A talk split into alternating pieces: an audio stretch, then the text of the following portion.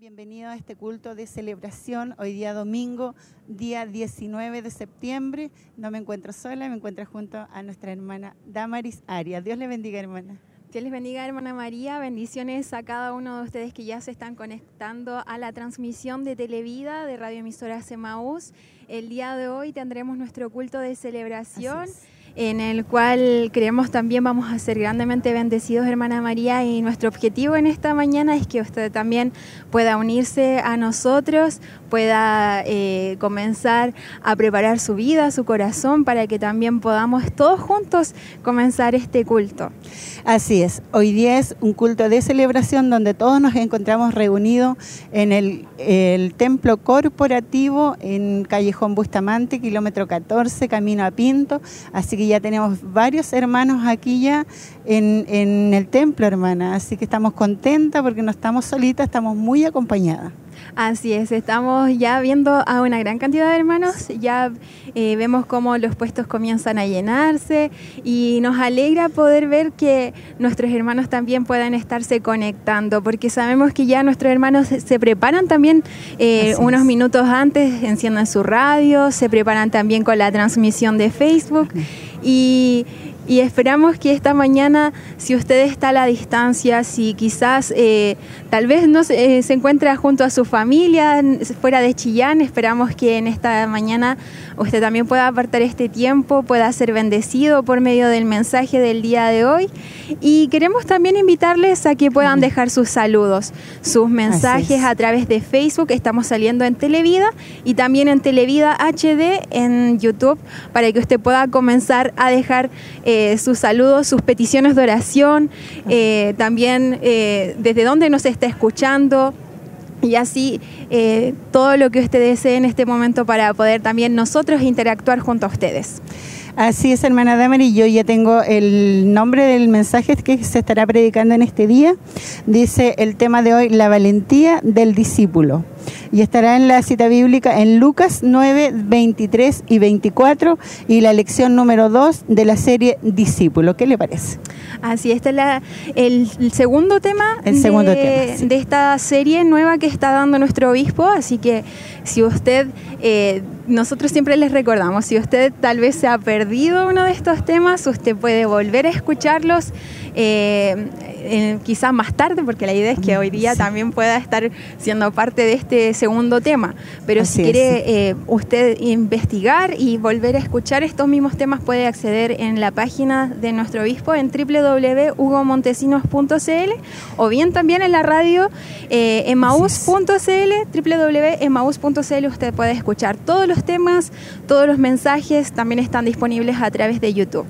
Así es, en la página de YouTube también ustedes pueden encontrar todos los mensajes y también el día de mañana se están repitiendo los mensajes, así que es importante para que si usted algo se le olvidó el día de hoy, eh, quiere volverlo a escuchar porque fue grandemente bendecido, también lo será porque siempre la palabra es viva y eficaz y nos ayuda. A, lo que no entendimos hoy lo podemos comprender mañana.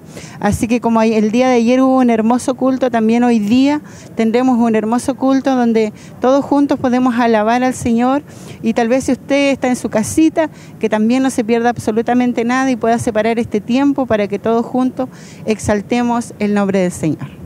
Sí, y hermana María, también queremos eh, saludar a nuestros hermanos que ya se están conectando. Nuestro hermano César Montesinos dice, bendiciones mis hermanas, qué alegría verles a través de Facebook.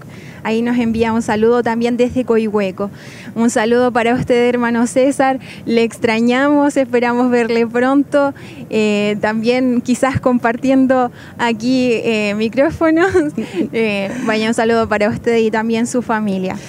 La semana pasada él nos estaba saludando del norte, así que ya por lo menos está de regreso y lo importante es que ya se eh, está mucho mejor y nos alegramos que él siempre nos está viendo, siempre está escuchando, así que eh, le extrañamos como él es parte de nosotros, así que le extrañamos muchísimo. Un saludo para usted y para toda su familia. Así es. Y también un saludo a nuestros hermanos que eh, están eh, conectándose. Estamos desde el kilómetro 14 en el templo corporativo para iniciar también nuestro culto de celebración. Quédese en la sintonía, ya estamos iniciando este culto. Bueno, nos Todavía eh, falta unos segundos parece, pero ya está todo preparado para que usted no se pierda absolutamente nada de lo que eh, se está eh, va a suceder en este lugar. Sabemos que con el único propósito que nos hemos reunido de poder exaltar el nombre del Señor. Así que si usted está delicadito de salud, también usted puede llamar para que todos juntos podamos estar orando por su vida también. Y le recordamos el número telefónico que es el 422 23 11 33. Así es. Y también puede dejarnos sus comentarios a través de Facebook, a través de YouTube. Recuerde que eh, estamos leyendo también eh, la transmisión, eh, o sea, nuestro obispo está orando al finalizar el culto por cada una de las peticiones de oración que llegan junto a toda la congregación. Nuestros hermanos también están orando por cada una de estas peticiones que llegan, así que si usted en este momento tiene una petición de oración, hágala llegar durante el culto, también sus saludos, eh, pueda comentar desde dónde nos está escuchando y queremos saludar a nuestros hermanos de los locales, hermana María. Así es. Eh, queremos saludar a nuestros hermanos de Quinquegua, de Santa Raquel, de Minas del Prado, de Coihueco, que sean todos un cariñoso saludo en este día. Sabemos que ellos siempre se están conectando, enviando su saludo. También llegan acá a adorar al nombre del Señor, así que contenta nosotros porque tenemos esa opción también de poder verles, saludarle y compartir con ellos. Eso mismo le quería comentar, hermana María. Nuestros hermanos de los locales también han estado siendo partícipe de los cultos en presencial. Hemos visto como también nuestro obispo los saluda eh, los días domingos, los días sábados, cuando ellos participan. Eh, bien, han venido nuestros hermanos de San Nicolás, nuestros hermanos de Minas del Prado. Eh, Bulnes. Bulnes también. San Nicolás, eh, Coihueco. Coihueco, nuestros hermanos de Quinquegua, eh, nuestros hermanos que quizás no eh, están más alejados en este momento son nuestros hermanos de Curanilagüe también. Sabemos que ellos eh, igual se están congregando, así que vaya un saludo para ellos. esperamos que el Señor les esté bendiciendo también por medio de las transmisiones. Creemos que a, la distancia, todos juntos, sabemos que hay hermanos que quizás no pueden asistir, que quizás su salud se los impide, pero esperamos que el día de hoy pueda tomar fortaleza por medio de esta transmisión. Habrá una palabra, habrá momentos de alabanza, de adoración, de exaltación al Señor. También habrá momentos en que podremos agradecer al Señor por medio de nuestra eh, ofrenda, nuestros diezmos. Así que también es un culto completo, hermana María. Quizás en un tiempo tal vez un poco más reducido de lo que lo hacíamos anteriormente, pero eh, eh, se realizan muchas actividades dentro de él y queremos que ustedes también sean partícipes, puedan invitar a nuevos eh, amigos, hermanos que puedan conectarse y ser parte de este culto. Así, y recordarle la lección de hoy, la valentía del discípulo y estará la cita bíblica en Lucas 9, 23 y 24 y la lección número 2 de la serie Discípulos. Así que una hermosa serie que, que nuestro obispo está dando en este, eh, ya comenzó la semana pasada y ha sido de gran bendición y para que todos podamos crecer, porque sabemos que la vida del discípulo no es fácil, como lo fueron nuestros discípulos que nos dejaron eh, una, una gran lección de la vida de ellos. Y todos somos discípulos de Cristo, así que es un tema que también es, relevante para cada uno de nosotros como eh, cristianos, como hijos de Dios. Así que la invitación es que usted pueda ser parte de este tema, el segundo tema de la serie Discípulos. Así es. Eh, hermoso, hermoso tema. Sabemos que, como usted decía, todos somos discípulos y estamos en crecimiento. Dios quiere que lleguemos a la estatura del varón perfecto.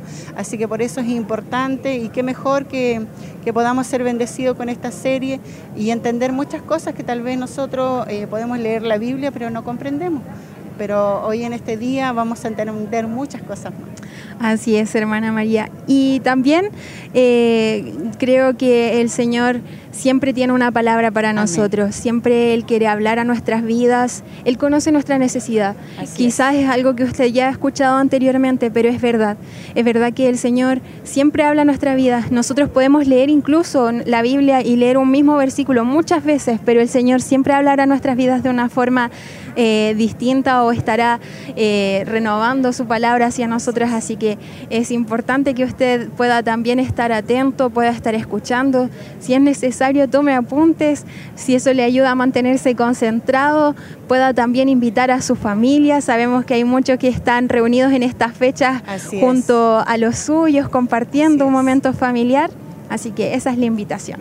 Es verdad lo que usted dice, porque en esta fecha, porque desde el día viernes hay un feriado, pero es importante que en esta fecha la familia se junta y poder separar, tal vez eh, su familia no, no conocen al Señor, no conocen de lo que usted conoce, pero esta es la opción de poner el culto, todos juntos eh, escuchar esa palabra, eh, no se demora tanto.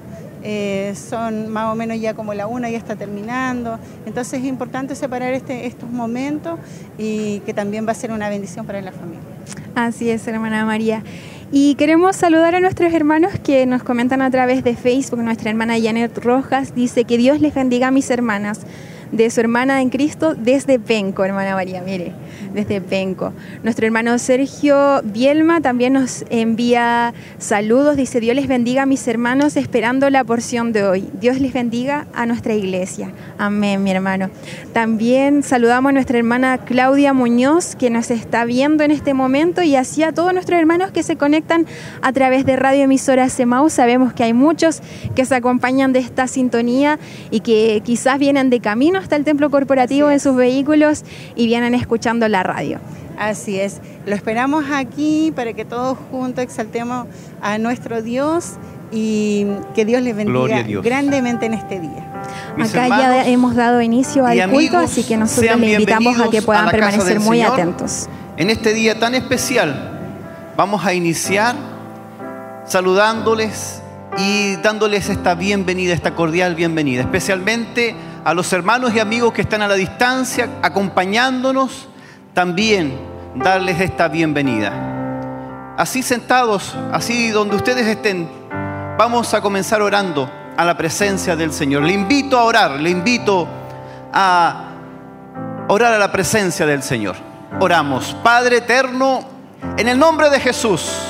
En esta hora, Señor, nos acercamos para darte gracias para alabar tu nombre, para bendecirte, Dios eterno y poderoso, por las grandes maravillas, Señor, que has hecho en medio nuestro.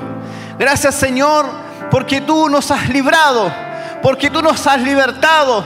Gracias, Padre eterno, porque en tu memoria, Señor, están nuestras vivencias, Dios eterno y poderoso. Porque tu mano de bendición, Señor, está sobre nuestras vidas. Porque no ha cesado, Señor, aleluya tu bendición, tu Espíritu Santo sobre cada uno de nosotros. Solo queremos alabarte, solo queremos bendecirte, solo queremos exaltar tu nombre en esta mañana, Señor.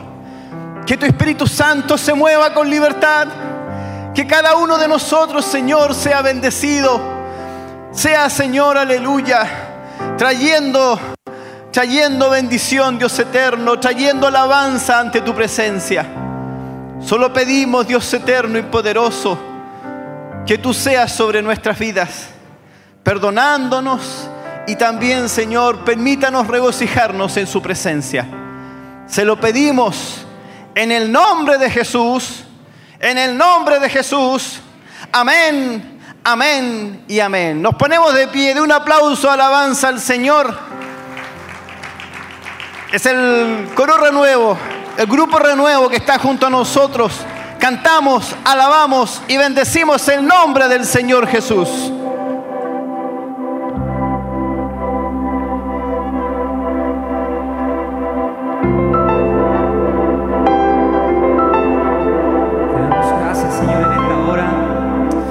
Queremos poner, Señor, nuestras coronas a tus pies, Señor Jesús. Queremos exaltarte, queremos darte gloria, queremos darte honra a ti, Jesús. Te exaltamos, Señor. Levantamos nuestras manos hacia ti, Jesús, con un corazón, Señor, sincero. Señor Jesús, venimos ante tu presencia. Oh, abre los ojos de nuestro entendimiento para poder cantar estas alabanzas con entendimiento, Señor. Jesús. Nos postramos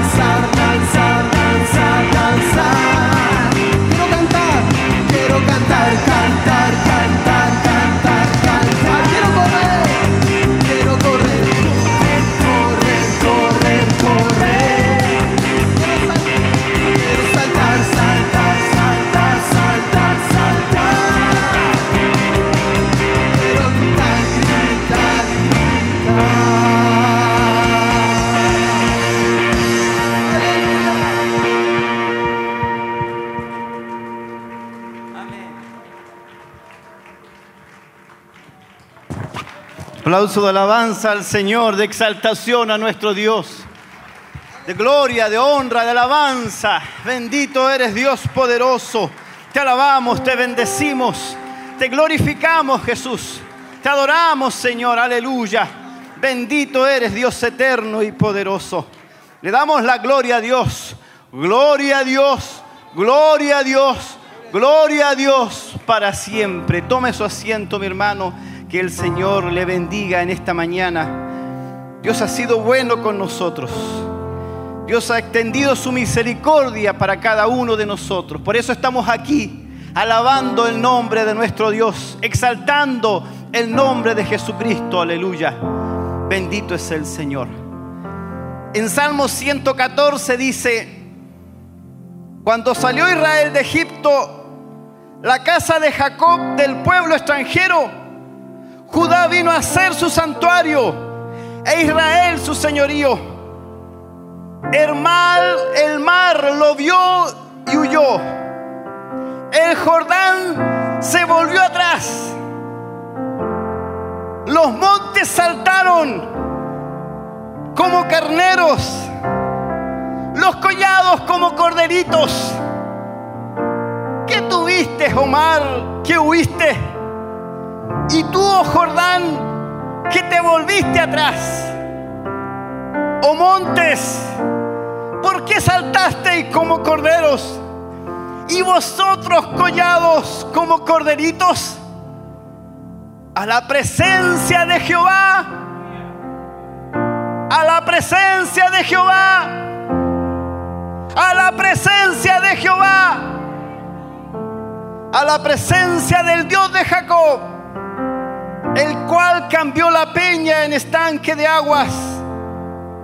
Y en fuentes de aguas la roca. A la presencia de Jehová tiembla la tierra. El que transforma la roca en agua. El que transforma nuestras dificultades en gozo. A la presencia de Jehová. Tiembla la tierra. Oramos al Señor. Padre eterno, en el nombre de Jesús. En esta hora te alabamos, Señor. Sabemos que tú eres el que transforma nuestro llanto en gozo, el que transforma nuestras dificultades en alegría, Señor. Por eso estamos aquí, Señor, alabando tu nombre, exaltando tu nombre, Señor. Solo queremos, Señor, pedir que en esta noche, en este día, en esta mañana, Señor, nos hables. Que tu bendición esté continua en nosotros, que tu alabanza esté de continuo en nuestros labios, Dios eterno y poderoso. En esta hora, Dios eterno, bendícenos, protégenos y que en esta hora, Señor, tu Espíritu Santo nos ministre, toque nuestros corazones. Padre, en el nombre de Jesús, pedimos esa bendición, que tú nos ministres, que tú nos hables que tú seas tocando nuestros corazones. En el nombre de Jesús te lo pedimos. Amén, amén, amén. Nos ponemos de pie y damos un aplauso, alabanza al Señor. El grupo Renuevo está junto a nosotros, alabando a nuestro Dios.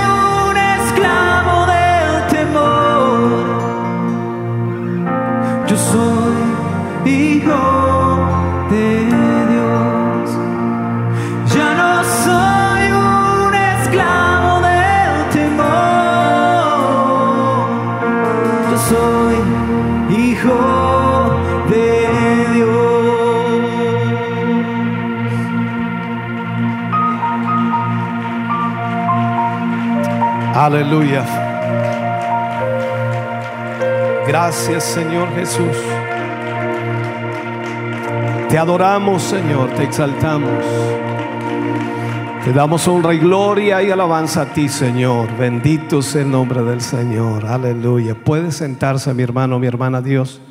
Dios le bendiga grandemente. Damos gracias al Señor por poder estar hoy acá, poder reunirnos, poder estar juntos para alabar al Señor, poder exaltar al Señor. Una fecha no muy eh, adecuada, dice alguien por allí, ¿no? Pero en todo tiempo debemos exaltar y adorar a Dios. Y creo que cuando damos prioridad al Señor en, en nuestra vida, sin duda Dios recompensa mucho más todavía. Su presencia es la que nos bendice, la que nos fortalece, la que nos levanta. Así que damos gracias al Señor de poder estar hoy acá para adorar y exaltar el nombre del Señor. Espero usted esté siendo bendecido, esté siendo bendecida a través de los cánticos, la alabanza. Y esperamos con todo nuestro corazón que el Señor pueda también bendecirle a través de la palabra de Dios. Antes de ir ya a la palabra de Dios, que es el centro de nuestro culto, vamos a estar haciendo el servicio de ofrendas y diezmos. De esta manera vamos a, poder entonces bendecir la obra de Dios. Cada ofrenda, cada aporte permite que los medios de gracia que Dios ha permitido puedan estar, por supuesto, de esta manera llevando adelante la obra del Señor. Gracias a todos los hermanos y hermanas que fielmente están aportando, apoyando, diezmando, ofrendando comprometidos con la obra del Señor, que sin duda hace posible el que podamos seguir avanzando. Recordarles también su oración, estamos ya en la recta final, si Dios así lo quiere, para poder esta semana, en los días, primeros días de esta semana, entregar todo lo que es el proyecto que nos ha pedido eh, la Subtel para el canal 48 de señal abierta para la región de Ñuble. Por lo tanto, esperamos en el Señor que todo salga bien y que podamos eh, adjudicarnos ese canal y poder transmitir, cubrir toda la región de Ñuble. Ah, nosotros la mente como que no, no, nos alcanza ¿no? en ese sentido, así que vamos a esperar en el Señor que Dios haga todo lo que sin duda Él sabe hacer mejor. Nosotros hacemos lo posible, Dios hace lo imposible, pero sus oraciones también son importantes para que la obra del Señor siga creciendo y al mismo tiempo tengamos la posibilidad de llegar a miles de personas a través de la televisión. Gracias damos también a quienes nos acompañan a través de las redes sociales, ya sea a través de YouTube, Facebook Live y también, por supuesto, a través de las páginas de Internet que pueden recepcionar la señal tanto de televisión como de radio y de esa manera entonces también están siendo bendecidos. Gracias al aporte y al apoyo de todos ustedes para que eso pueda ser una realidad. Vamos entonces a hacer este servicio de ofrendas y diezmos. La cajita va a pasar por su lugar en donde usted va a ofrendar. El alfolí lo vamos a poner aquí adelante para que usted traiga su diezmo si usted va a hacerlo de esa manera y se queda aquí adelante para que oremos al Señor después. También al mismo tiempo recordarles que puede ofrendar ahí en la mesita de atrás con su tarjeta en Red Bank y también puede diezmar en ese lugar. Así que tiene varias opciones para hacerlo de varias maneras y lo importante es que usted lo haga con gratitud y también con generosidad. Canta el grupo Renuevo al Señor, usted ofrenda, diezma y luego oramos por este servicio. Dios ama al dador alegre.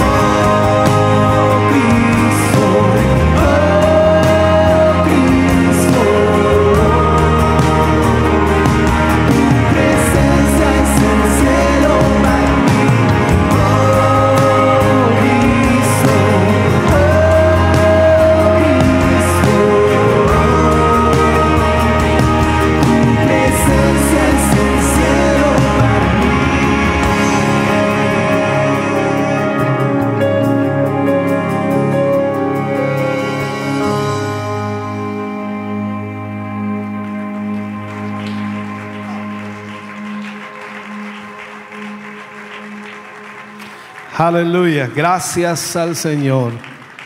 Vamos a orar por nuestros hermanos que hoy han diezmado y también vamos a orar por quienes han ofrendado para la obra del Señor. Les invito a orar. Padre, en el nombre de Jesús, vamos ante su presencia, dando gracias, Señor, por su inmenso amor y misericordia. Dando gracias primeramente por lo que tú has puesto en las manos de tus hijos, Señor, por cómo tú les has bendecido, cómo tú les has prosperado y cómo tú has suplido, Señor, para sus necesidades. Aún en los momentos más difíciles, tu mano de amor y misericordia, Señor, se ha manifestado sobre sus vidas. Gracias, Dios mío, por todas tus bendiciones. En esta hora, Señor, al orar y al pedir, Señor, que tu mano sea moviéndose en favor de tu pueblo, de tu iglesia, de tus hijos, te pedimos, Señor, que tu palabra se haga una realidad, pues sin duda sí será, Señor tú abrirás ventanas en los cielos y derramarás bendición hasta que sobreabunde. Derrama esa bendición, Señor, que tu pueblo y tus hijos necesitan para que tu obra siga siendo proyectada y bendecida. En el nombre de Jesús pedimos esa bendición tuya para la gloria de Dios. Amén y amén, Señor. Fuerte ese aplauso de alabanza al Señor. Dios les bendiga grandemente, mis hermanos. Gracias por su apoyo a la obra de Dios. Cantamos, adoramos al Señor, preparamos nuestro corazón para la palabra de Dios en esta mañana.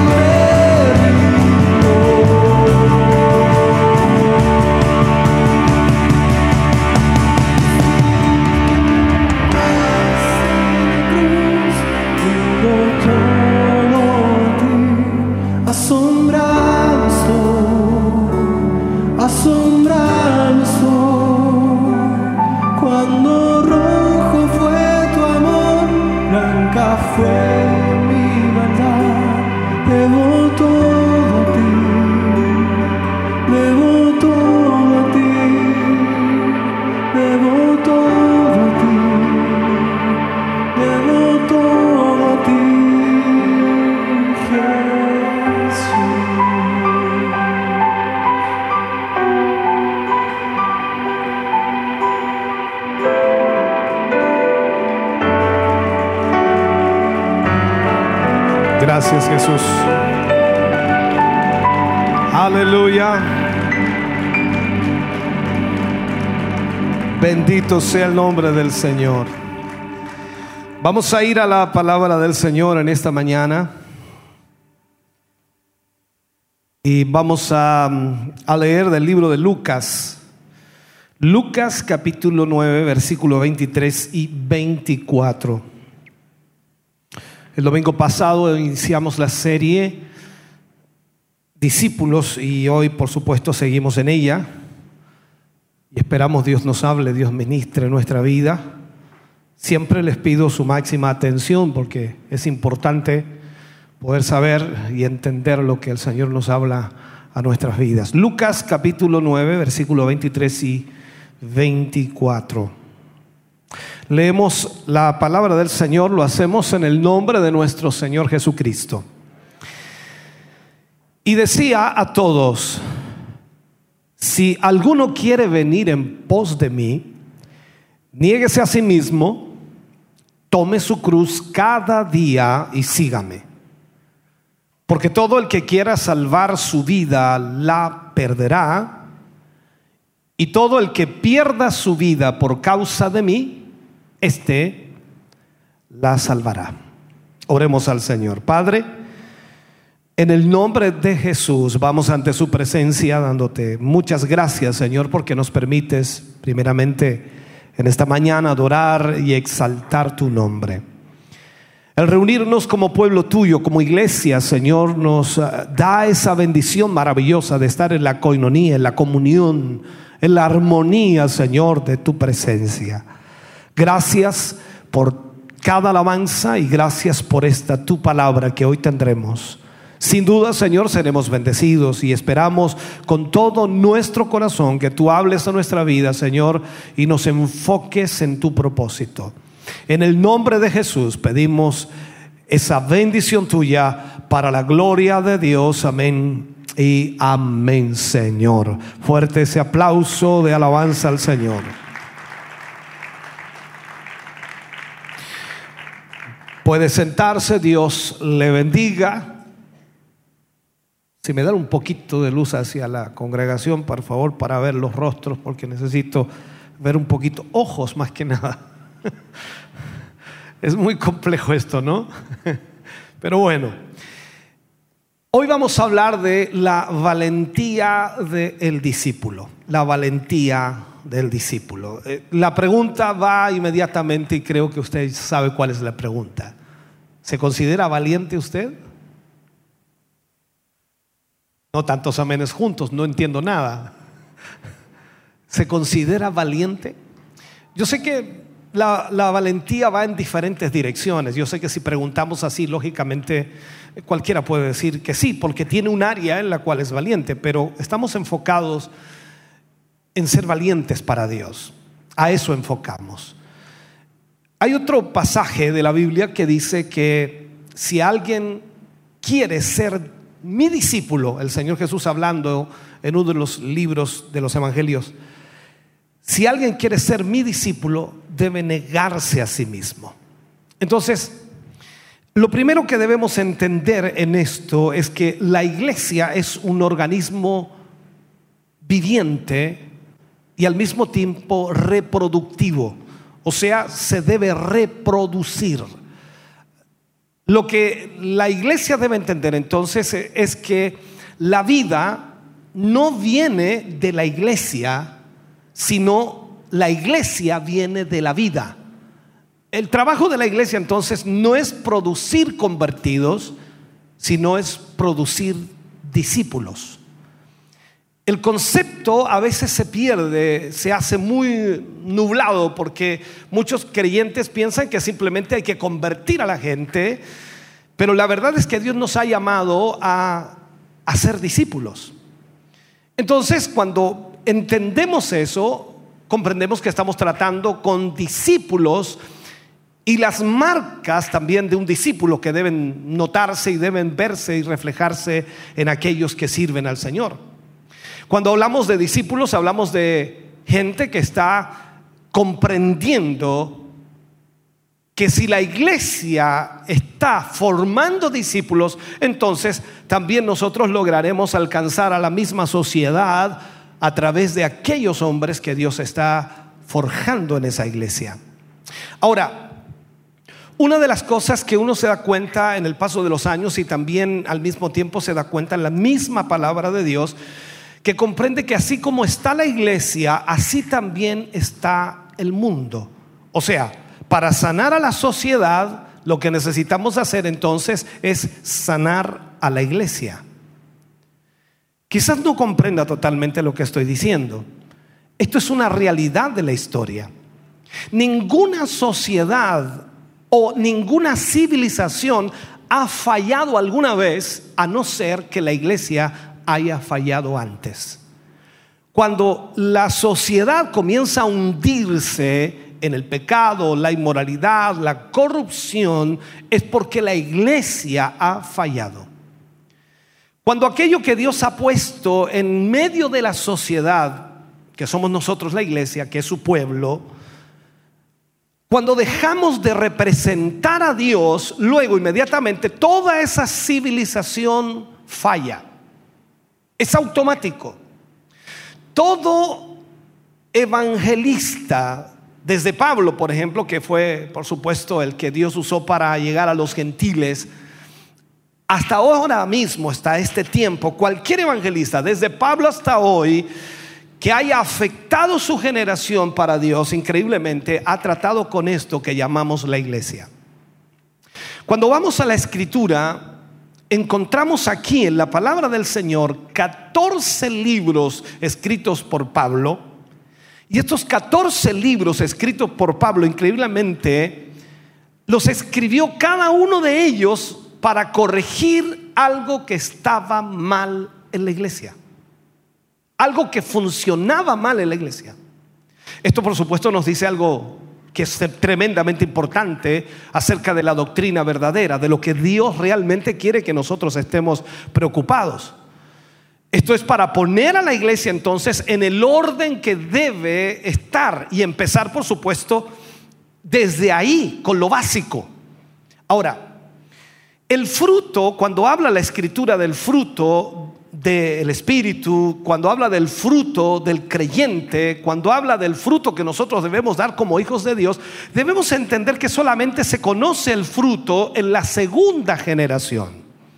O sea, cuando nosotros decimos, por sus frutos los conoceréis, eso lo usamos mucho, ¿no? Eh, y juzgamos de alguna manera a una persona por sus acciones en el momento específico a cuando estamos diciéndolo, esto no es lo que Dios está diciendo en realidad. El mensaje es que la iglesia será conocida por la clase de convertidos que ella produzca. O sea, desde hoy en adelante, por decirlo así, a el lapso de un año, la iglesia producirá convertidos. Y esos convertidos que producirá desde hoy a un año, por decirlo así como ejemplo, demostrará si la iglesia está bien o está mal. ¿Me siguen lo que estoy diciendo, no? La iglesia de hoy va a ser juzgada por los convertidos que forman parte de esa iglesia en el día de mañana. Usted no puede calificar a la iglesia hoy exactamente porque es imposible, porque el fruto no se está viendo en la realidad. Cuando calificamos el fruto de alguien o de la iglesia es por lo que sembró anteriormente y lo que produjo hasta este tiempo. Pero cuando nosotros decimos, por su fruto los conoceréis, entonces vamos a ver lo que vamos a formar. Vamos a ver lo que vamos a crear, por decirlo así, dentro de la iglesia. Entonces vemos que esta persona, de alguna manera, que la Biblia llama discípulo, porque usted y yo somos discípulos del Señor, esta persona que la Biblia llama discípulo, de acuerdo a la palabra de Dios hemos aprendido que, por supuesto, la mayor señal de un discípulo es la fidelidad a Dios. Y de hecho cada uno de nosotros tratamos, luchamos, nos esforzamos por ser fieles a Dios. Creo que ninguno de los que están aquí no quiere ser fiel a Dios. Todos tratamos de ser fieles al Señor. Pero el discípulo se conocerá, lo primero, por su fidelidad a Dios.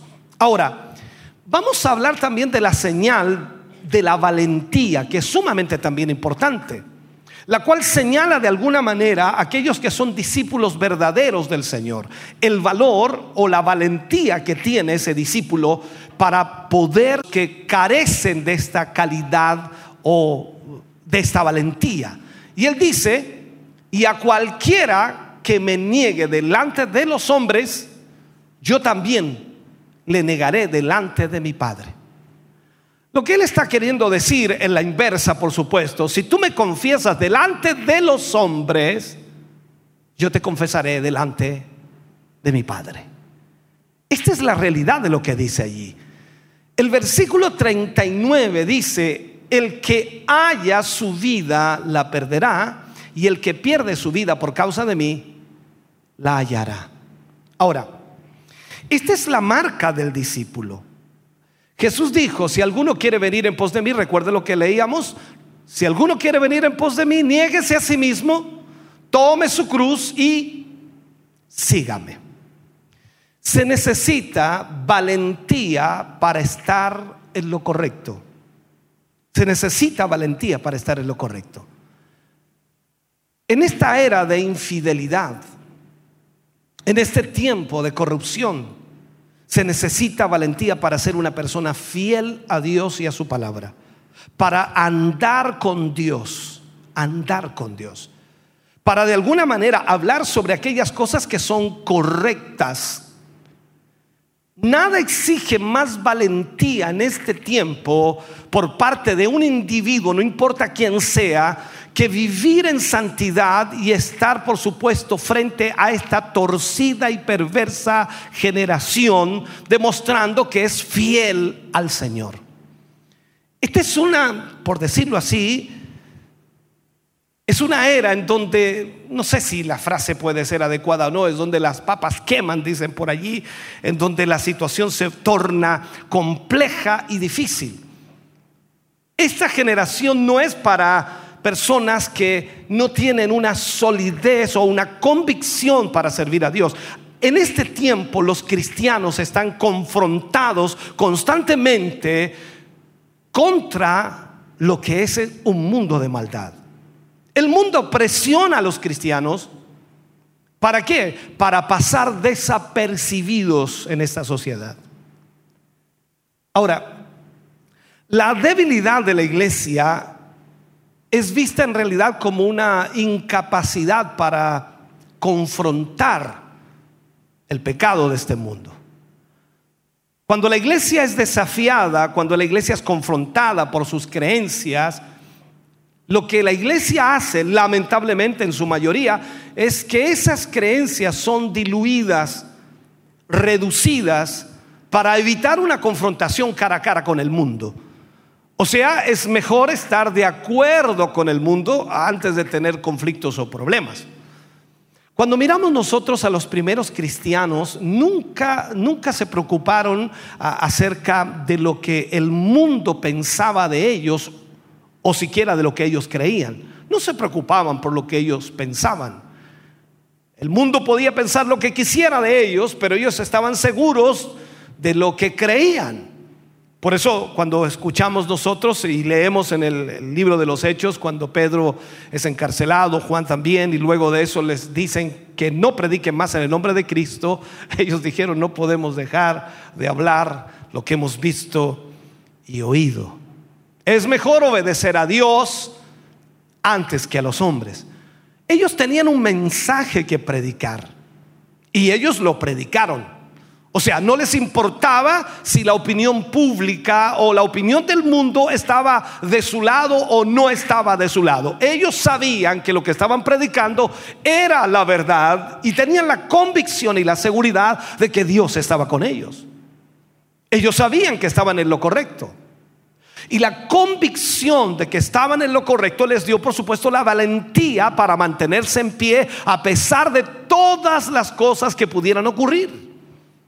Ellos nunca, absolutamente nunca, pusieron a Jesús en la misma arena o en el mismo campo de batalla con los otros dioses paganos. Nunca lo hicieron así. Ellos salieron, recuerde usted, del aposento alto, declarando a todas las otras religiones que no hay otro nombre bajo el cielo dado a los hombres en quien podían ser salvos. O sea, ellos lo hicieron de esa manera, sabían que Cristo era Dios y era realidad y era una verdad irrefutable. Y aunque nadie creyera en Él, ellos creían en Jesús y ellos lo proclamaron una y otra vez, aún hasta la muerte. Ellos, increíblemente, no competían con nadie. Ellos simplemente les dijeron a aquellos que escucharían, este es el camino o caminan por él o están perdidos. No hay otra realidad. Hoy día la iglesia cristiana debe tener esa misma convicción, porque somos la misma iglesia y tenemos el mismo espíritu, tenemos la palabra de Dios que nos muestra el camino, por lo tanto nosotros debemos mostrar ese camino a todos aquellos que aún no lo conocen a esos discípulos no les importaba que el mundo los llamara fanáticos. ¿Te han llamado fanático alguna vez? Me imagino que no, porque no dijiste nada. ¿Cuánto tiempo hace que no te llaman fanático? Seguramente hoy en la mañana alguien le dijeron, y vas a ir a la iglesia hoy día domingo 19 de septiembre. No puedes dejar de ir un domingo. ¿Cómo puedes ser tan fanático? Y tú estás aquí, dice, sí, me dijeron fanático. Siéntese, siéntase honrado. Porque usted vino hoy a servir a Dios, vino a alabar a Dios, al Rey de Reyes y Señor de Señores. Por lo tanto, para ellos que los llamaron fanáticos no se hacían problema. Ellos sabían que lo que creían era verdad. Y, fue, por supuesto, a este mensaje a lo que ellos dedicaron sus vidas totalmente. ¿Sabe? Las vidas y acciones de estos primeros cristianos eran la personalidad de la fe. La personalidad de la fe o la personificación de la fe se mostraba la fe que tenían. O sea, esto no es una fe escondida, así como, eh, si tienes fe, sí tengo fe. ¿Y dónde está tu fe? Recuerde usted que por allí en el libro de Santiago dice también, dice, si tienes fe, muestra tu fe. O sea, a través de las obras. Esta es la realidad. Ellos personificaban su fe o era la personificación de la fe, el actuar que ellos tenían. Ellos convertían increíblemente los postes de tortura en verdaderos púlpitos. Las prisiones las convertían en iglesias y pelearon incluso, de acuerdo a lo que dice Pablo, con las bestias de Éfeso. O sea, eran extraordinarios. Ellos, golpeados, torturados, echados de sus casas, sin embargo, predicaron un evangelio que derribó un imperio. Cuando vemos eso, entonces estamos preguntándonos inmediatamente qué estamos haciendo nosotros. La falta de valentía a esta generación es un comentario triste que podríamos nosotros dar hoy día. Porque hay una falta de valor y de valentía increíble. E, estamos en una era de conformismo. Hemos pasado por lo que fue llamado el movimiento de Jesús. Eh, no sé si alguna vez lo escuchó. Jóvenes que profesaban estar en desacuerdo con la sociedad conformista. Sin embargo, cada uno de ellos eran copias exactas del otro. Ellos buscaban la dirección de Dios, hablaban lo mismo, vestían igual, corrían en la misma multitud. O sea, servimos a un Dios que no es conformista, que nos ha llamado a ser diferentes que nos ha llamado a vivir de acuerdo a la voluntad de Él. Él nos ha llamado a proclamar una verdad que por supuesto que hará diferentes a otras personas. Pablo le escribe a los corintios y les dice que hablemos todos una misma cosa, que pensemos todos una misma cosa. Si lo ponemos a analizar eso solamente, nosotros hoy decimos, pensamos lo mismo, hablamos lo mismo, creemos lo mismo. Este es el problema. Alguien dijo por allí que el que tiene miedo a morir no tiene derecho a vivir. ¿Para qué vivir si tiene miedo a, a morir? Ahora, hasta nosotros como cristianos llegamos a creer que la causa a la que servimos es mayor que nosotros mismos. Y por supuesto, a veces nos falta coraje para enfrentar la vida como realmente lo es. Cada uno de nosotros experimentamos diferentes situaciones, problemas, conflictos, dramas, situaciones difíciles, complejas a veces. Pero debemos entender entonces que todo lo que nosotros vivimos no es un problema, porque servimos a una causa mucho mayor que nosotros mismos. Y eso es servir al Señor. Nadie nunca ha conocido nada acerca de la vida hasta que hubo algo en esa vida por la cual valía la pena vivir o valía la pena dar la vida. Eso lo vemos reflejado en todos los discípulos, en los hombres de Dios que murieron, tal como lo dice el libro de Hebreos capítulo 11, donde habla de todos los héroes de la fe. O sea, vemos nosotros que cuando ellos descubrieron y conocieron acerca de la vida, ellos se dieron cuenta que valía la pena dar su vida por aquello, aquello que ellos creían. Ahora,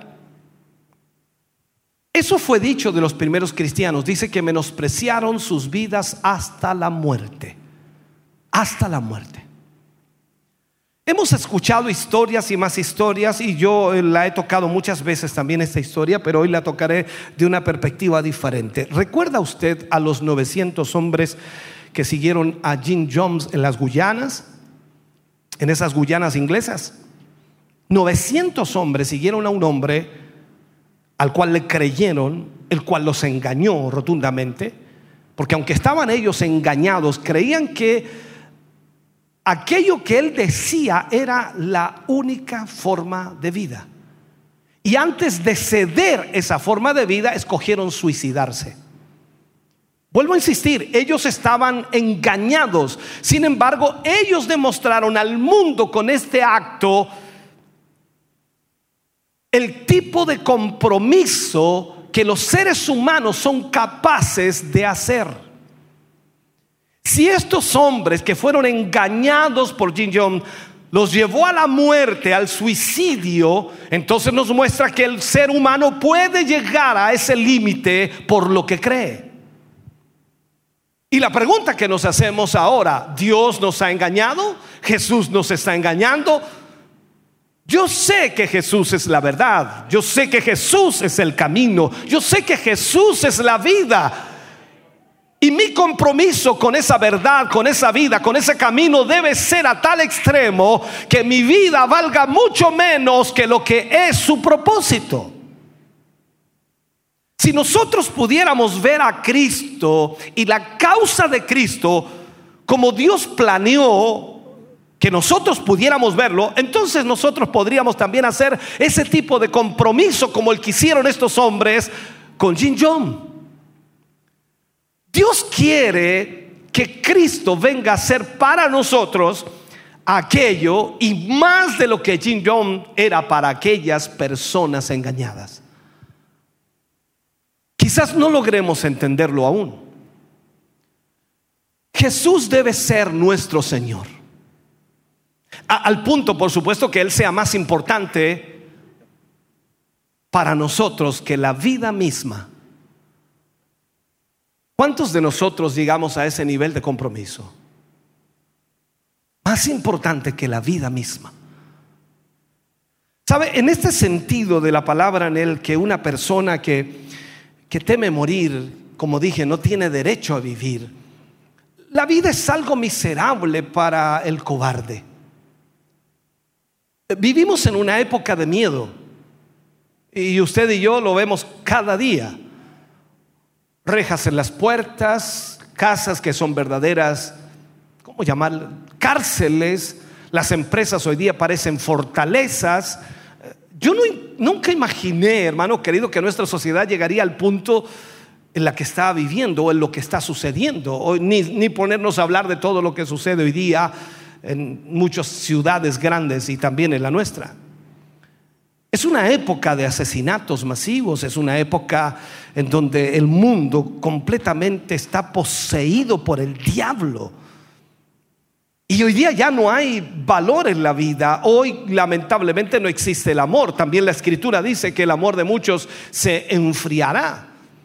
Y esto ha producido un miedo que ha llevado a los hombres increíblemente a, no sé, a, ponerse detrás de puertas enrejadas por el miedo que hoy tienen.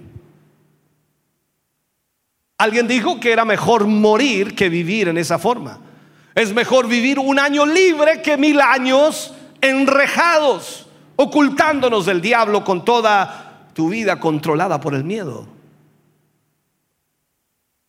Aquellas personas que son demasiado débiles para vivir por lo que creen, son personas fracasadas.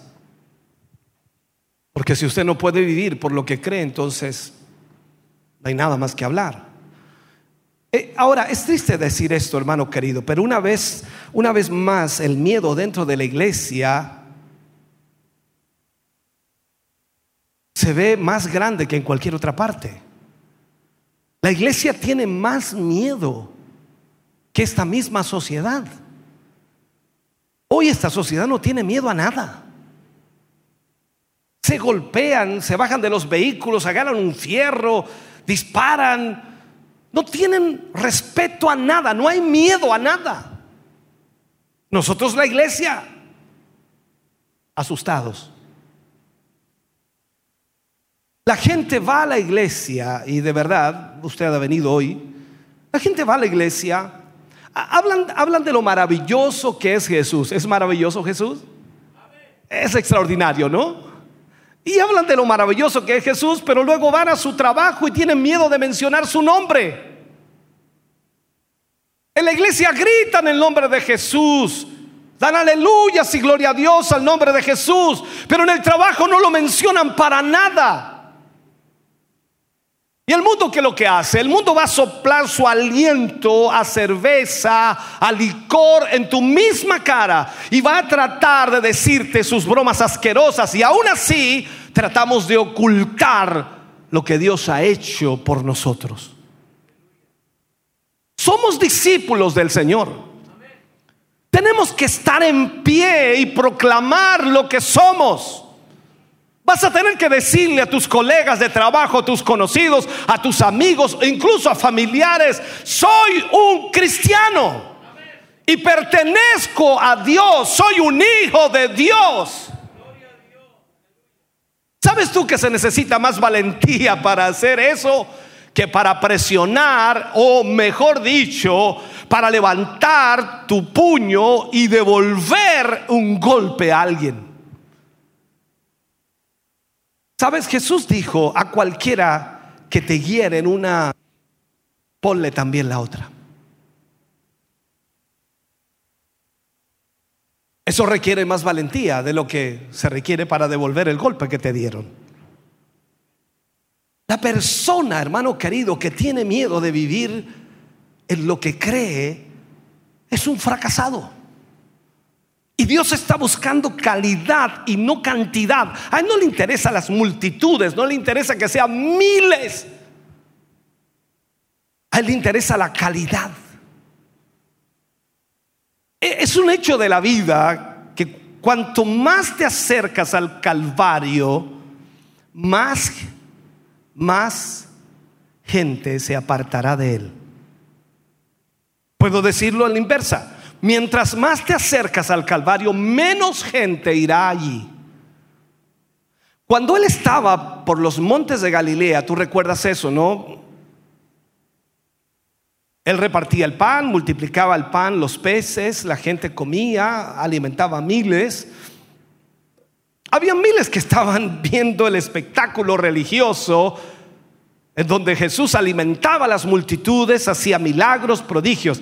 Pero cuanto más se acercaba el momento del Calvario, mientras más se acercaban al momento de la cruz y les decía a la multitud, Jesús hablándoles a ellos les decía, excepto que coman mi carne y beban mi sangre, no tendrán parte conmigo. Cantidad de ellos lo dejaron. Ellos estaban diciendo, en efecto, no, no, no, no, no, no hemos venido aquí para que se nos diga este tipo de cosas. No hemos venido aquí a la iglesia a sentarnos para que nos ofendan. No hemos venido aquí para que nos digan cómo vivir la vida. No estamos aquí para que tú nos digas que vamos a tener que sufrir. La gente respondía y decía, estamos aquí para ver los milagros. Pero todos sabemos, y de acuerdo a lo que hemos estudiado en el libro de Mateo, Jesús dejó de hacer milagros para prepararse para la cruz. Y cuando Él dejó de hacer milagros, todos comenzaron a dejarlo. Cuando tú ves la escritura y comienzas a analizar que Pentecostés no vino como producto de un aviso de una página del periódico o la internet o una información que salió en radio, televisión, una invitación a mucha gente para que fueran al aposento alto. No, no, no, para nada. Pentecostés vino de un trato terrible de Dios para con doce hombres. Lo que hizo Jesús, y te lo he enseñado muchas veces, Jesús exprimió cada emoción, cada ambición, hasta que los quebrantó, hasta que los dejó en cero prácticamente. Lo dejó sin emociones, sin sentimientos, sin deseos, sin anhelos, sin sueños personales. Eliminó todo aquello y los llevó a Pentecostés. Recuerda que cuando ese proceso se estaba dando, Dos de sus discípulos se acercaron con su madre para pedirle al Señor Jesús, permítenos sentarnos a tu diestra. Ellos querían eso. Jesús le dijo, no está en mí dárselo. No, no está en mí. Jesús sacó a personas para hacerlos sus discípulos de diferentes lugares. Los sacó de las oficinas de impuestos, por decirlo así, como a Mateo, que lo sacó de cobrar los impuestos lo sacó del consultorio médico o lo sacó de los botes de pesca. De ahí lo sacaba, de cualquier lugar lo sacaba para hacerlos sus discípulos. Y cuando Él los dejó, ellos estaban vacíos totalmente, quebrantados, amoratados. Y fue este vaso quebrantado en donde vino, por supuesto, Pentecostés por primera vez. Y nosotros tenemos el concepto de que el último avivamiento vendrá como algo que será extraordinario sobre la iglesia. ¿Sabes? Te digo algo, hermano querido. Será al mismo tipo de vaso que vendrá el Pentecostés esta segunda vez. O sea, cuando no haya otro lugar donde ir, sino solamente Dios en tu vida, allí vendrá ese avivamiento. Pero si tú estás viviendo tu propia vida, tus propias emociones, tus propios sentimientos, tus propias ideas, tus propios conceptos, Dios no puede hacer nada contigo. Dios busca calidad, no cantidad. Él cambió el mundo con un puñado de gente. Y Él quiere hacer exactamente lo mismo hoy. No es a esa multitud religiosa, suave, vulnerable que hará la diferencia. No, no, no es esa multitud. Debe ser el creyente de esa calidad de discípulo, el que cuando haya hecho todo, hermano querido, se ponga en pie y realmente proclame el nombre de Jesús, no importando lo que eso traiga. Esto es como leer la Biblia, decir, y aunque el león ruja, y aunque el río fluya, y aunque el fuego queme, Él estará en pie, hermano querido, ceñido los lomos para servir al Señor y pondrá la verdad de Dios primero que todo. Cuando leemos historia y vemos, por ejemplo, a Martín Lutero que tenía que ir ante George, o George, no sé cómo se pronuncia, la gente le rogaba que no fuera. No vayas. te quemarán vivo. ¿Sabe cuál fue la respuesta de Lutero? Les dijo, no me importa si ellos levantan un fuego desde Gutenberg hasta Roma. Yo puedo entrar marchando y cantando las alabanzas de aquel que compró mi alma en el Calvario. O sea, lo único necesario es saber que estás en lo correcto. Luego estar de pie en favor de lo correcto.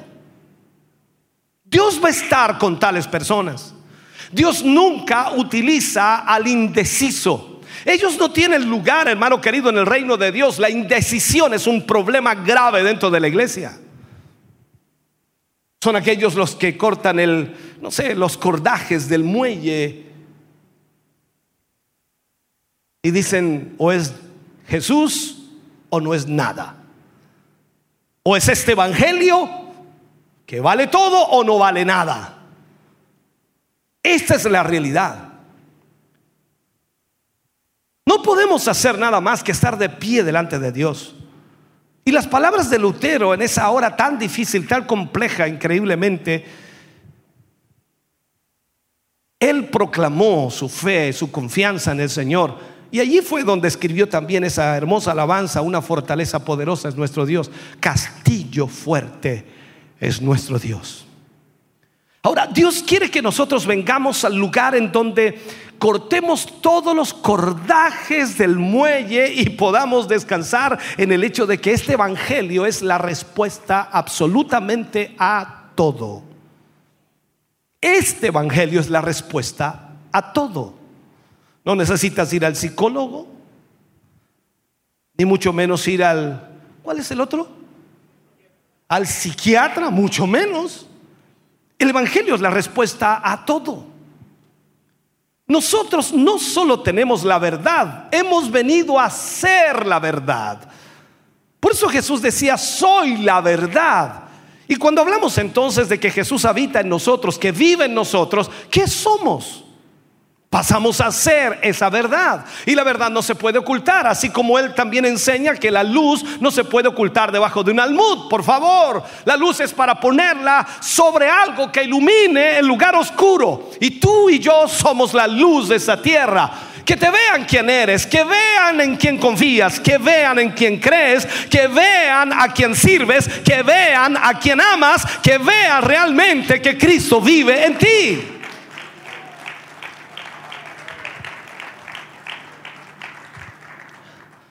Nosotros estamos de pie en esta generación torcida, pecadora, perversa, que está yendo en la dirección incorrecta. Y estamos diciéndole a esta generación, este es el camino. Caminen en él. Y muchos dirán, no, no me interesa ese camino. Claro que sí. Nosotros no estamos aquí para obligar a nadie, estamos aquí para mostrarles el camino. Pero los primeros que debemos estar caminando en él somos nosotros. Dios está llamando a discípulos valientes. Pablo, recordemos, en la historia llevó a Juan Marcos a un viaje misionero. Que en lo recio de ese viaje, como diríamos en lo recio de la batalla, ¿no? Juan Marcos no pudo resistir, se volvió atrás. Y cuando vino el tiempo de, de ir otra vez, Bernabé que Juan Marcos era su sobrino, quería que Pablo llevara a Juan Marcos y Pablo rehusó y él dijo, en efecto, yo, yo me apoyé en esa caña una vez y se rompió, yo no voy a llevarlo otra vez. Uh, sabemos la historia, Juan Marcos oró hasta prevalecer. Llegó a ser un soldado, pero él tenía que demostrarle esto a Pablo. Pablo dijo al rehusar llevar a Juan Marcos, yo no puedo usar al indeciso. O sea, esto nos enseña a nosotros que tenemos que decidirnos. Decidirnos servir o no al Señor. Decidirnos realmente vivir para Él o no. La Biblia dice en Santiago 1.8 que el hombre de doble ánimo es inconstante en todos sus caminos. La inconstancia. Usted y yo tenemos que venir entonces al lugar de convicción donde no hay desvío, donde no hay dos ni tres caminos, hay un solo camino. Esa es nuestra dirección. Pablo escribe a los hebreos y dice, si hubiesen estado conscientes de dónde venían, habrían vuelto atrás. Habrían vuelto atrás. Pablo dijo, recuerde de uno de los discípulos, Demas, Demas me ha desamparado amando más este mundo. Podríamos decir entonces que Demas nunca dejó el mundo, él soñaba con el mundo y él volvió al mundo. Si tú todavía tienes, no sé cómo llamarle, aspiraciones en el sistema del mundo, vas a encontrarte de vuelta en el sistema en cualquier momento porque en realidad aún el mundo está en ti. Este es el problema. Dios quiere que tu vida, hermano querido, y para que Él tenga de alguna manera mm, tu vida, para que le pertenezca al Señor, esa vida tú tienes que perderla. Dios no está buscando santos domingueros. Eso es lo más fácil de hacer. Una vez en la semana ir a la iglesia es lo más fácil de hacer. Dios necesita gente que realmente se comprometa y se decida. Él no necesita gente que solo ore ardientemente, porque los hay también, ¿no? Porque mucha gente ora ardientemente cuando está en problemas. ¿Quién no ora cuando tiene problemas? Todo el mundo ora cuando tiene problemas y lo hace fervientemente y es increíble como oran. Dice, qué tremenda oración. Él quiere que tú le hables a Él. Cuando vamos a segunda de Crónicas 7:14, Dios dice, si se humillare mi pueblo. Punto número uno, si se humillare mi pueblo. Dos, sobre el cual mi nombre es invocado. Tres, y oraren. Cuatro, y buscar en mi rostro.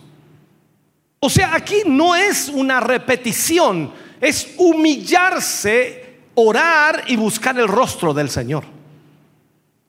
¿Sabe usted? Los paganos oran. Los musulmanes oran. Los hindúes oran. Pero buscar el rostro de Dios es buscar la presencia del Dios Todopoderoso. No es solo para obtener algo de Él, sino para tener comunión con Dios. Usted cuando ora debe buscar esa comunión, no debe buscar algo de Él. El problema de la iglesia hoy día es que siempre cuando ora está buscando algo de Él. Debemos Debemos buscar al Señor por lo que Él es y no por lo que Él da. Dios no es un Dios de conveniencia. El deseo de Dios siempre está dirigido a la gente que, que, lo, lo patrocina toda su vida, no tan solo los domingos. Porque mucha gente viene los domingos a la iglesia y viven como el diablo el lunes. Él quiere un pueblo que en cada momento, en cada día, esté ocupado con Él. Un pueblo que no esté emocionado, escúcheme bien, acerca de lo que Dios hizo por ellos, sino un pueblo que esté emocionado acerca de Dios mismo, o sea, de lo que es Dios. Veamos este ejercicio, hagámoslo juntos. ¿Cuándo dice usted que tiene un Dios grande? ¿Cuándo? Bueno, cuando me sanó, cuando me, suplió, cuando me dio el trabajo que yo quería, cuando yo oré y el Señor me respondió, tengo un Dios grande y poderoso. Esa es nuestra realidad. Él quiere que nosotros le adoremos por lo que Él es. Él es grande aunque no haya hecho nada por ti ahora. Él es poderoso aunque nada extraordinario se haya visto. Él sigue siendo grande y poderoso, creador del cielo y de la tierra, creador de todo lo que existe. Él es un Dios bueno, poderoso y maravilloso, lleno de misericordia y de bondad. Él es un Dios que envió a su Hijo a morir por ti en la cruz del Calvario para pagar por tu, tu pecado, librarte de la condenación eterna. Por lo tanto, debemos adorarle a Él por lo que Él es.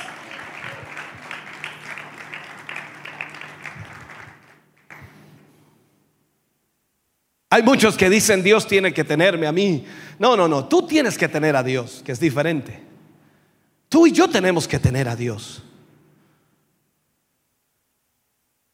El pecado en la vida de, de los seres humanos es una marca de debilidad. Hablamos de mundanalidad, tratamos de hacer que la mundanalidad sea a veces una forma de vestido o un lugar en donde vamos. Muchos de nosotros calificamos la mundanalidad de esa manera, pero la mundanalidad es estar influenciado por el sistema equivocado, esa es la mundanalidad. Y eso involucra absolutamente todo. Si todo lo que el diablo tiene que hacer para mantenerte fuera de la iglesia es enviar a tu abuelita el día domingo por la mañana para que te quedes en casa, entonces tú sencillamente eres tan mundano como el hombre que está sentado en el bar bebiendo. Si la visita de tu abuelita es más importante para ti que la casa de Dios, entonces estás influenciado por el sistema incorrecto. Te doy ese ejemplo solamente para que puedas entender lo que te estoy diciendo. Estamos en, en la tierra para hacer la voluntad de Dios. Y cualquier cosa, hermano querido, que hagamos solo es un medio para hacer lo que Dios nos ha llamado a hacer. Nosotros debemos procurar siempre hacer la voluntad de Dios. ¿Cuál es la voluntad de Dios el domingo por la mañana? Estés en la casa de Dios. Usted está aquí, de gracias a Dios. Los que me están viendo ahora por televisión dicen, uh, esto me lo tiró a mí. Exactamente, lógico, tú estás en casa. La voluntad de Dios es que nosotros seamos una vasija a través de la cual Él pueda vivir. Él pueda fluir, pueda manifestarse, pueda mostrarse, pueda evidenciarse. Jesús dijo cuando uno de los discípulos o varios de los discípulos dijeron, muéstranos al Padre y nos basta. Él dijo, tanto tiempo que estoy con vosotros y no me habéis conocido. El que me ha visto a mí, ha visto al Padre. Pablo dijo algo similar en cierta forma. Dice, imitadme a mí porque yo imito a Cristo. ¿Puedes tú decir eso mismo? Imítenme a mí, hermanos, porque yo imito a Cristo. O Cristo habita en mí, el que ah, me ha visto a mí, ha visto también a Cristo. Eso nos queda grande. Es como que, no, no, es que, pastor, usted no puede decir eso porque Cristo, Cristo es Cristo y, nosotros somos seres humanos, falentes, pecadores, eh, corruptos, inmorales y, y dale, y dale. Pero ¿qué dice la Biblia? Que, que somos discípulos, que tenemos a Cristo en nuestra vida que Él habita en nosotros, que somos templo del Espíritu Santo, significa entonces que Él está en nosotros y lo que debe verse es a Cristo y no a nosotros. Pablo dijo, ya no vivo yo, Cristo vive en mí. Y lo que ahora vivo en la carne, lo vivo en la fe del Hijo de Dios. O sea, está diciendo que todos sus hechos, todo lo que él hacía, todo lo que procuraba hacer, lo hacía bajo la voluntad de Dios.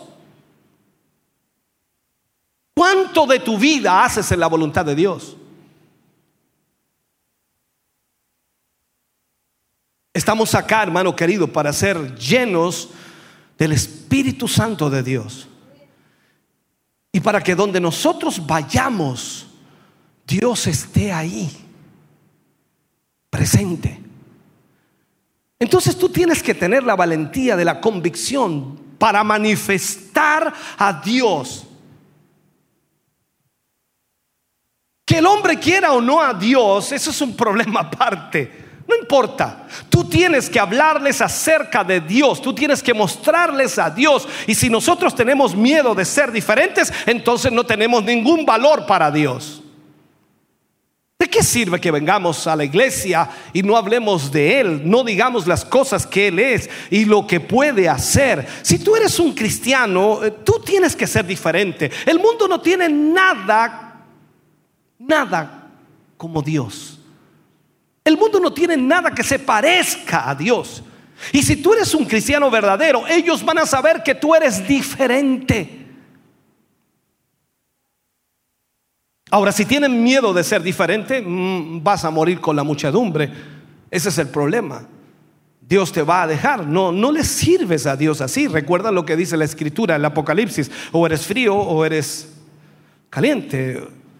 Si eres tibio, te, te vomito de mi boca. Cuando usted esté en cualquier lugar, no importa dónde esté, tiene que hacer lo que Cristo haría si estuviera allí. Tenga la valentía, tenga la convicción, ponte de pie y proclama a Cristo donde sea que estés. Todo pecado es una manifestación de la debilidad, tal como lo dije. La mentira es un intento de ocultar los defectos de un carácter los defectos de tu carácter. El maldecir demuestra tu falta de, habilidad para expresarte a ti mismo. Y, podemos decir esto y, digamos la verdad. La acción de un hombre ebrio, ¿sabía usted? Es el pensamiento del hombre sobrio. ¿Por qué? Porque el hombre ebrio no tiene el valor, no tiene la valentía de hacer lo que quiere hacer sin el licor. Pablo dijo, todo lo puedo en Cristo que me fortalece. O sea, Pablo está diciendo, yo puedo amar, yo puedo creer, yo puedo estar de pie, yo puedo ser fiel a Dios a través del Señor Jesucristo. Eso es lo que está diciendo Pablo. Todo lo puedo en Cristo que me fortalece. Hay cosas difíciles, todo lo puedo en Cristo que me fortalece. No importa lo que sea. No importa lo que has vivido, experimentado, has sufrido, no importa cuánta gente te ha traicionado, te ha dañado, te ha ofendido, ha hablado mal de ti, ha dicho cosas terribles, no importa cuántas personas hayan hecho mal contra ti, no importa, tú dices, todo lo puedo en Cristo que me fortalece. Yo puedo amar, puedo perdonar, puedo ser eh, fiel al Señor Jesucristo, porque todo lo puedo en Cristo que me fortalece.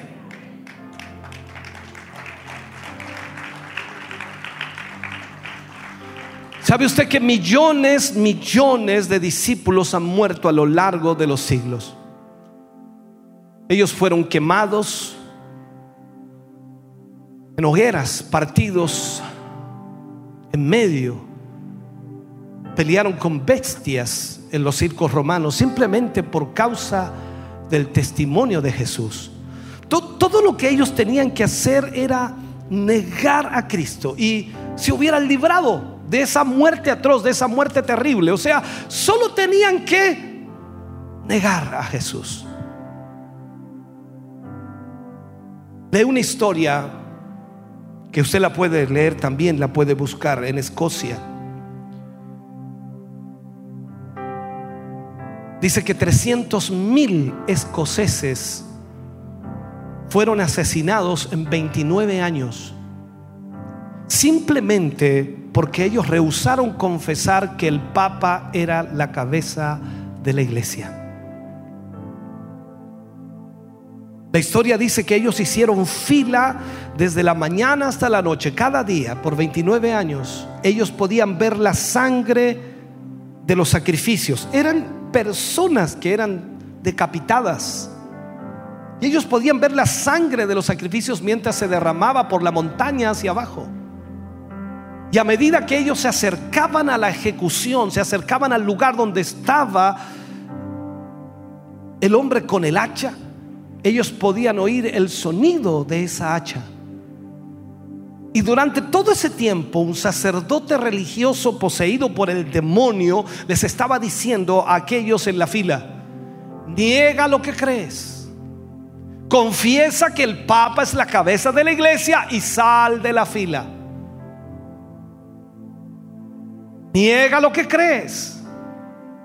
Confiesa que el Papa es la cabeza de la iglesia y sal de la fila. Pero ellos menospreciaron sus vidas hasta la muerte.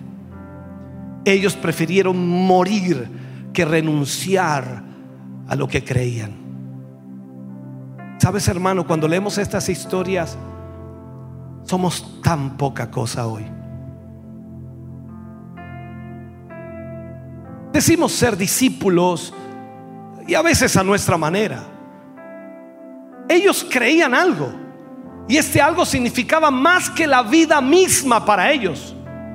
Ellos podían salvar sus vidas, pero ellos sabían que si salvaban sus vidas para no ser decapitados, la perderían porque negarían a Jesús. Sabes, no importa cuán malvados sean los tiempos que vivimos, Dios nunca necesitó más o nada más que discípulos valientes y militantes valientes para que puedan realmente demostrar a este mundo que hay un Dios grande y poderoso. Tú y yo podemos, hermano querido, hacerlo. Y esto es maravilloso, tener la responsabilidad, tener el privilegio de ser nosotros en este tiempo, en esta era, los que demostremos que Cristo es real. Cuando vemos la Biblia en los días de Noé, cuando el mundo se había podrido, tanto que Dios tuvo que destruirlo con un diluvio, todo lo que Dios necesitó fue un predicador militante, un hombre que le creyera a él, un hombre que ejecutara la orden de Dios. Noé fue uno de los predicadores más efectivos de todos los tiempos. Él se paró en medio de esa generación torcida, perversa, y proclamó el evangelio de la liberación a todos los que oyeron. Vemos en la historia cuando Nínive estaba tan podrida, todo lo que necesitó fue un hombre valiente. Jonás atravesó esa ciudad de Nínive proclamando, dentro de 40 días Dios destruirá esta ciudad. ¿Y qué pasó? 120 mil almas se arrepintieron en silicio y ceniza. Todo lo que Dios necesitó para cambiar esta situación fue un hombre militante que se parara, por supuesto, y predicara lo que él creía. ¿Sabes tú el predicador? Y puedo decir así, el lugar del predicador no está marchando por las calles, no está adulando políticos. El lugar del predicador está en el púlpito tratando con la iglesia. Pues hay suficiente pecado en la iglesia como para hacer a los hombres maduros que vomiten. Lo que debemos hacer primero es limpiar la iglesia. Tenemos que hacer que esa iglesia esté en pie en la justicia de Dios y ella, por supuesto, reprenda las tinieblas con su actuar, con su vivir. Tenemos que hacer que la iglesia tenga valentía de ser diferente a esta sociedad. Y Dios va a cambiar las cosas. Todo lo que Dios necesita, hermano querido, y lo que Dios necesitó en el pasado fue un pueblo que pudiera estar de pie. Déjame tratar de cerrar este mensaje. Cuando Sodoma y Gomorra llegó a estar tan pervertida que Dios no tuvo otra alternativa que destruirla. Él hizo una promesa a Abraham por causa de Lot. Y le dijo a Abraham, si tú encuentras diez justos, no destruiré esta ciudad. Abraham no tenía que salvar a un sodomita. Todo lo que él tenía que hacer era hallar a diez personas en quienes Dios viviera. Abraham no tenía que entrar a hacer la oración del pecador con alguien. Abraham no tenía que decirle, mire, crean en el Señor y de esa manera se salva. No, tenía que encontrar a 10 personas en las cuales viviera Dios. Permite, hermano querido, que la iglesia represente a Dios y Él no destruirá esta nación. Pero si nosotros continuamos en la trágica mezcla de lo verdadero con lo falso, la carne y el espíritu, Dios va a permitir que el mismo juicio venga sobre nosotros como Él lo permitió que viniera sobre Sodoma y Gomorra, como Él lo permitió que viniera en Europa Oriental. ¿Sabes? La verdadera iglesia de Europa Oriental sabía sin lugar a dudas que Dios permitió primero que el comunismo llegara allí. Por la misma razón que permitió a Nabucodonosor ir a Jerusalén. Esto fue para quebrantar la fortaleza de la religión falsa. Cuando tú ves que todo el comunismo y que todo lo que está sucediendo en el mundo, hermano querido, no es otra cosa que Dios permitiendo que eso entre para que la verdadera iglesia se levante.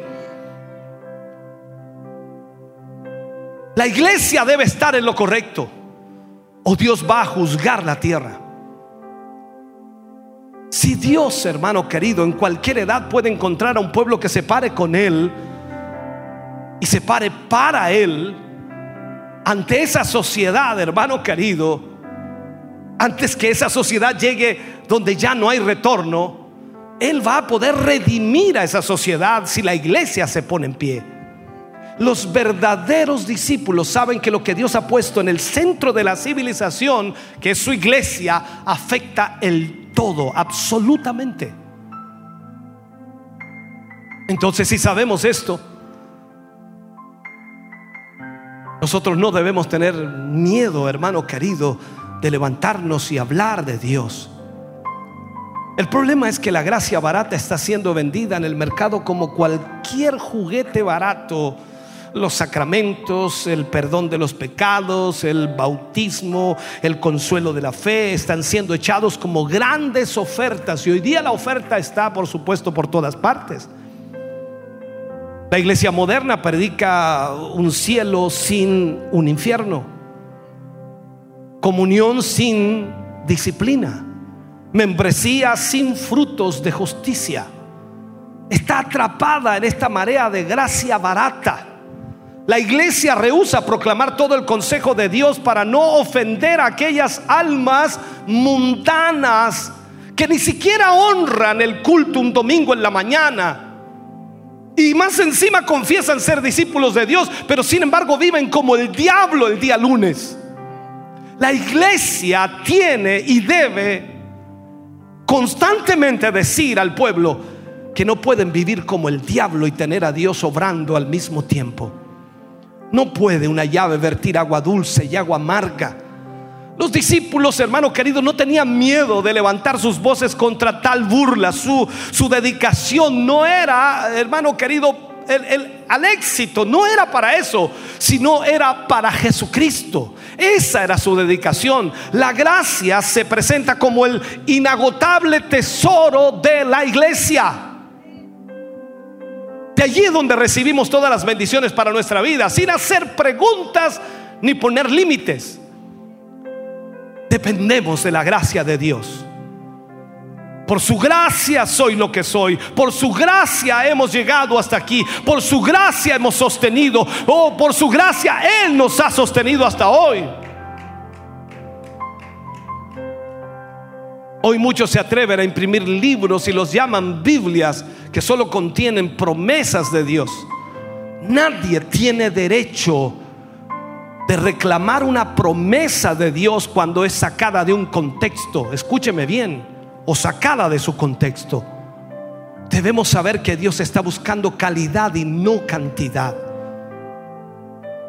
Se necesita una gran, una gran valentía para ser un discípulo del Señor en esta generación impía, perversa, pecadora. Y a eso Dios nos ha llamado a ser discípulos valientes.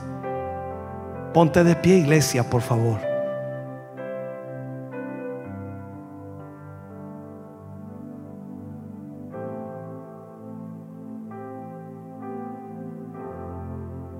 Él decía a todos, si alguno quiere venir en pos de mí, niéguese a sí mismo.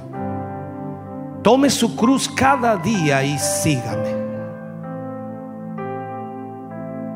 No hay otra manera de servir a Dios.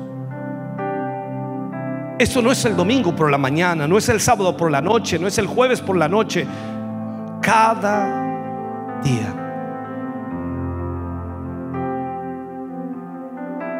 Y vivir cada día para Dios requiere valor, requiere valentía.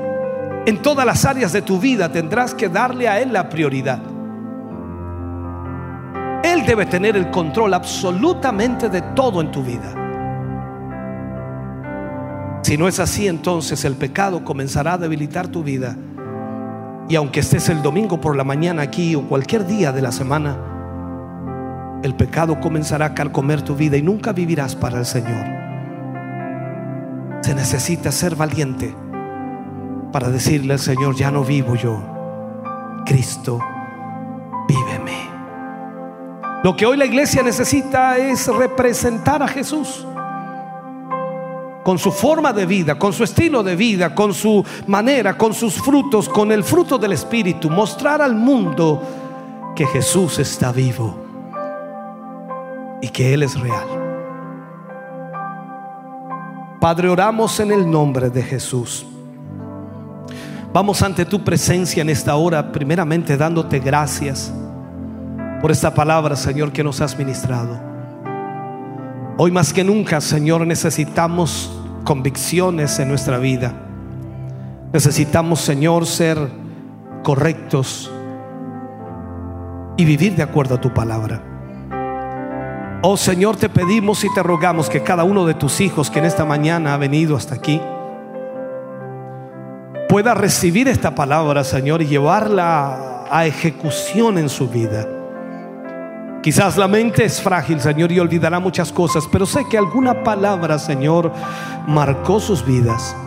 Y yo te ruego, Señor, que tu Espíritu Santo trabaje de tal manera que los lleve, Señor, a crear convicciones en su corazón y que puedan, Señor, tomar decisiones.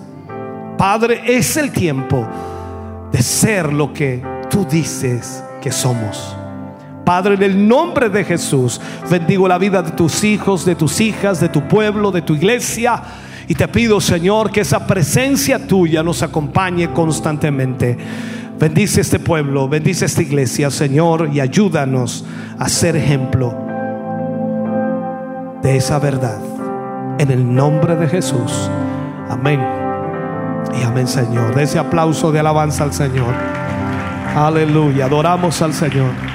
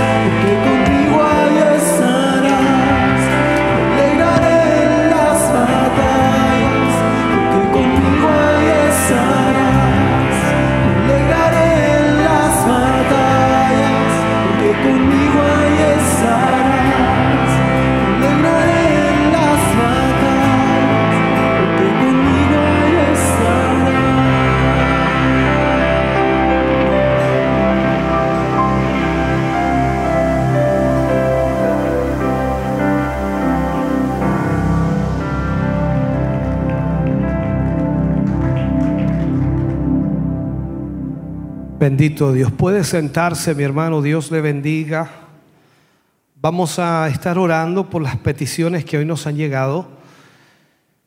Y También vamos a estar orando para ser despedidos a nuestros hogares. Yo espero que se vaya bendecido y que se vaya también meditando en la palabra que Dios nos ha entregado hoy. Vamos a estar orando por la familia Gatica Montero, por la familia Acuña Ortiz, por José Sepúlveda Carrasco, por Miguel Caro Carter, por Luis Caro Carter, por Alicia Caro Carter, por Ruth Caro, por familia Caro, y eh, por Gonzalo Parra, por Jeremías Flores, por Julieta Chávez Fernández, por hermana Claudia Muñoz, por Guillermo Chávez Barrales, por Norma Riquelme González y familia, por Renejo Frey familia, por Juan Carlos Lagos, por la familia Cifuentes Chávez, por hermano Juan Silva, por Yester Carvajal Chávez, por Yasna Vázquez, por el hermano Luis Silva, por Héctor Hernández San Martín y por Luis o Luz, perdón, Luz Hernández Larena.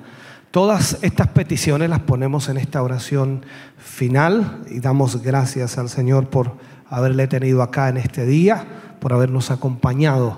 Esperamos haya sido bendecido. Póngase de pie, oramos al Señor. Padre, en el nombre de Jesús, damos Tantas gracias, Señor, por tu amor, por tu misericordia, por tu bondad. Gracias, Dios mío, por permitirnos estar aquí. Gracias por, por acompañarnos hoy. Gracias por tu presencia. Gracias por tu Espíritu Santo, Señor, que ha estado con nosotros. Gracias, Dios mío, por ministrarnos a través de tu palabra, por hablarnos, por guiarnos. Gracias Señor por todo lo que hoy hemos recibido y por todo lo que tú has hecho con nosotros. Al concluir Señor y al orar, oramos por las peticiones Señor que hoy hemos leído, cada una de ellas Señor y también por aquellas que han llegado a las redes sociales Señor. Esperamos que tu mano se mueva en favor de tus vidas, de sus vidas Señor y que, se, que pueda obrar un milagro y sanidad. Señor, gracias por lo que tú harás en ellos, por lo que provocarás, Señor, por la sanidad y el milagro que traerás a sus vidas. En el nombre de Jesús te pedimos, Señor, sánales, restaurales y obra un milagro poderoso en ellos. En el nombre de Jesús, en esta hora, Señor, te pedimos que esa gracia divina sea sobre cada uno de ellos. Mi Dios, gracias por tu bondad. Gracias por tu misericordia. Llévanos ahora bendecidos, guardados en el hueco de tu mano, bajo tu bendición gloriosa, maravillosa, que es del Padre, Hijo y Espíritu Santo. Amén. Y amén, Señor. Aleluya. De ese aplauso de alabanza al Señor. Dios le bendiga grandemente. Gracias por estar con nosotros en esta mañana. Bendiciones.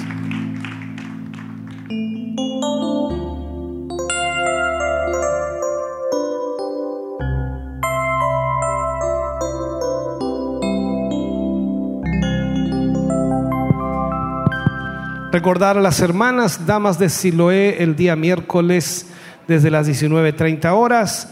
Inscribirse, por supuesto, a, a la radio para que de esa manera pueda estar participando.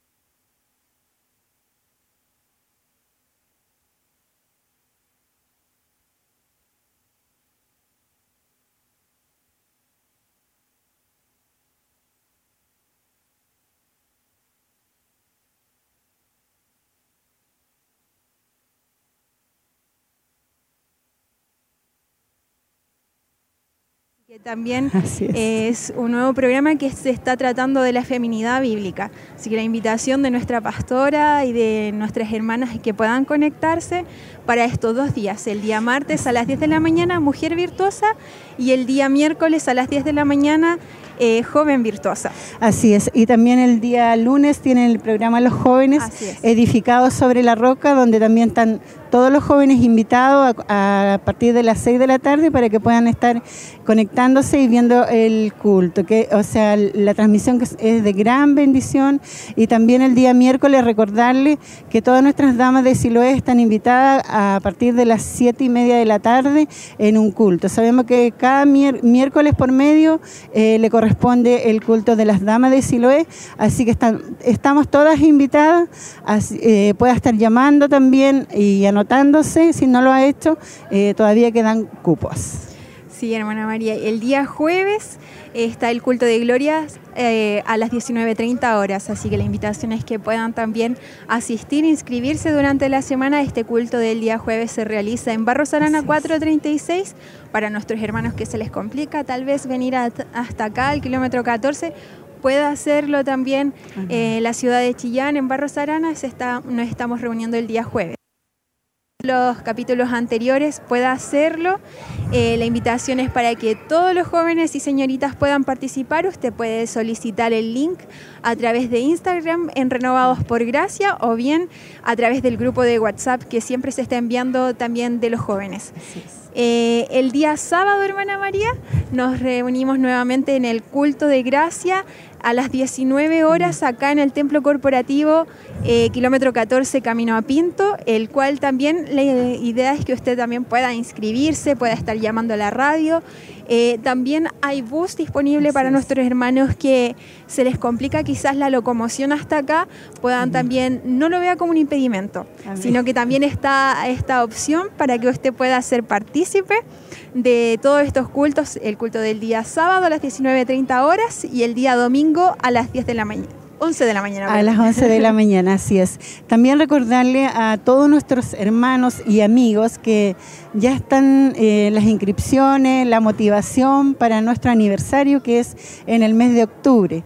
Eh, sabemos que las personas que estén inscritas pueden participar en dos cultos. Ustedes tienen que decidir desde ya qué cultos va a participar porque van a ser cuatro días el aniversario, por lo tanto necesitamos que ya se, anime, eh, tome fuerza y pueda estar participando. Vamos, va a ser una gran bendición. Sabemos que el, el año pasado no se pudo celebrar por el tema de de la pandemia, pero este año sí. Así que eh, lo importante es que sí esté llamando al 422 23 11 33 y para que ya pueda estar anotándose. Así, ahí, ahí está la invitación eh, para todos nuestros hermanos que puedan, que puedan y quieran también participar. Lo importante es, como usted decía, hermana María, diciéndolo con bastante anticipación, para que nuestros hermanos preparen sus tiempos, organicen sus días, para que también puedan estar eh, disponibles para asistir a estos eh, dos cultos que se podrá anotar. Así es, son, van a ser cuatro días, pero solamente podemos participar de dos. Así es, para que todos los hermanos puedan ser eh, parte de esta bendición. Bueno, hermana Damari, yo ya me quiero despedir, eh, deseándole a todos nuestros hermanos y amigos que nos estuvieran acompañando, que sean de eh, una semana muy bendecida, que Dios los guarde, los proteja y recordarles que debemos ser esos discípulos valientes y que Dios nos ayude para poder tener integridad en nuestras vidas. Recordarles igual que la transmisión continúa en Radio Emisora Semaús y Televida para que ustedes también eh, puedan ser continuando bendecidos en esta tarde. Esperamos que puedan eh, tener una buena tarde también junto a sus familias. El Señor les bendiga grandemente y también agradecida de todo el equipo que ha hecho posible esta transmisión. Que el Señor les bendiga. Bendiciones.